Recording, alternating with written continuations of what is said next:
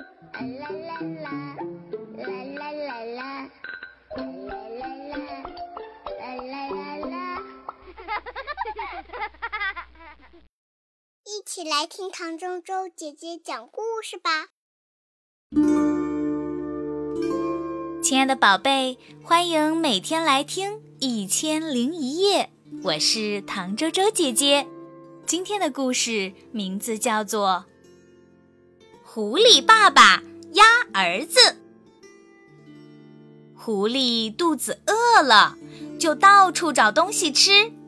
他来到河边的草丛里，东翻翻，西找找，竟然发现了一个大鸭蛋。狐狸一个箭步跳上去，抱住鸭蛋，迫不及待地把它放进嘴里。刚要一口咬下去，脑袋里却有个声音说：“你是想吃鸭蛋呢，还是想吃肥嘟嘟的小鸭子呢？”于是，狐狸决定把鸭子孵出来，大吃一顿。它刚一屁股坐到鸭蛋上，就立刻跳起来，这样会不会把蛋压破了？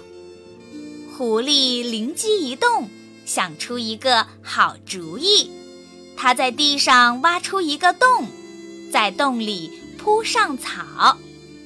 狐狸把鸭蛋放进塞满草的洞口，前爪和后爪紧紧趴在洞的前后方，只有软软的肚子轻轻地压在鸭蛋上。这个主意看起来不错。既能给鸭蛋保暖，又不会把它压破。可是这个姿势就像受苦刑，还不到五分钟，狐狸的四肢就酸得受不了啦。狐狸又想出一个好主意，它捡了一条长长的树皮当绳子，用它把鸭蛋紧紧地绑在肚皮上。狐狸为自己的小聪明感觉得意洋洋的，可没想到在追兔子的时候，树皮绳子一松，差点儿把宝贝蛋给摔破了。狐狸气坏了，它把鸭蛋放进嘴里，心想：干脆一口吃掉算了。忽然，又一个好主意冒了出来。狐狸先用草给自己铺了一个巢，然后学鸭妈妈那样坐在巢里，又开始努力地孵蛋。只是这回它没有用自己的肚子，而是把鸭蛋含在了嘴里。因为嘴里含着鸭蛋，狐狸没法追捕小动物，只能摘些身边的野果、野莓来充饥。他自言自语地说：“唉，我怎么成了一只吃素的狐狸了？好吃的鸭蛋放在嘴里，但不能吃，这滋味儿真太难受了。狐狸只能用舌头轻轻舔着鸭蛋解解馋。它把舌头卷起来，让鸭蛋在上面缓缓地滚来滚去。”狐狸玩得高兴，肚子好像也不饿了。他还发明了很多用舌头玩鸭蛋的游戏。有一天，狐狸突然被一个声音惊醒，他连忙把鸭蛋吐了出来，蛋上竟然有了裂痕。没多久，一只湿漉漉的小鸭子从里面钻了出来。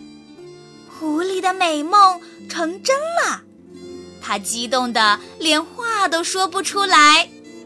没想到，小鸭子忽然朝着狐狸的鼻尖儿冲过来，叫着“妈妈，妈妈！”狐狸吓呆了，结结巴巴地说：“我我呃，我不是你妈妈，我我我我是男的，只能做爸爸。”小鸭子爬上狐狸的鼻子，小鸭子爬上狐狸的头，爸爸爸，爸爸！小鸭子咬住了狐狸的耳朵，狐狸闭上眼睛，不知道该怎么办。爸爸，我饿。小鸭子说：“我也饿。”狐狸用爪子一把将小鸭子扫进自己的大嘴里，小鸭子啄着狐狸的舌头，狐狸疼得张大了嘴巴。小鸭子说：“爸爸，以前我在蛋壳里的时候，你天天就是用它咬着我睡觉的，对不对？